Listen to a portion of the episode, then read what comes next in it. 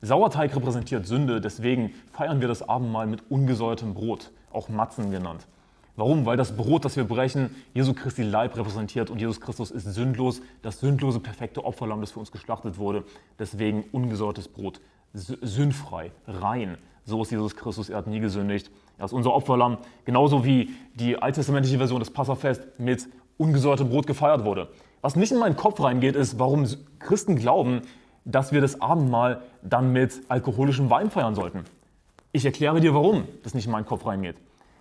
Was ist Sauerteig? Das ist fermentierter Teig und zwar fermentiert durch Hefe. Was ist alkoholischer Wein? Das ist fermentierter Traubensaft und zwar fermentiert durch Weinhefe. Ja, so wird das tatsächlich bezeichnet.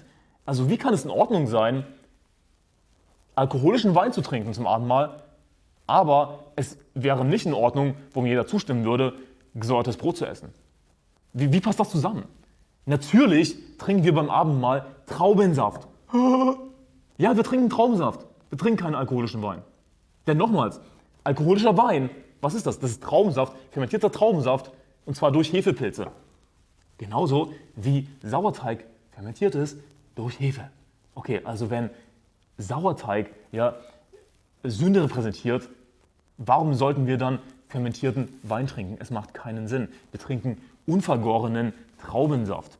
Und ja, was hat Jesus gesagt? Nun, nun, hier ist das Ding. Jesus hat nie das Wort Wein gebraucht im Zusammenhang mit dem Abendmahl. Ist das bewusst? Viele Christen wissen das gar nicht. Jesus hat immer wieder gesprochen in den Evangelien von dem Gewächs des Weinstocks. Nun, das Gewächs des Weinstocks ist nicht vergorener Saft, ist nicht alkoholischer Wein, sondern was ist der Saft, den wir bekommen aus dem Gewächs des Weinstocks? Das ist natürlich unvergorener Traubensaft und nicht schon alkoholischer Wein, fermentierter Traubensaft, sondern unfermentierter Traubensaft. Ich meine, muss ich das wirklich erklären, aber Christen sind, sind so festgefahren darin, dass man das so äh, ins Detail runterbrechen muss.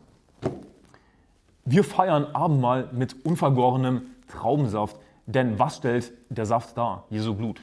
Nun, Jesu Blut, ist das perfekt oder nicht?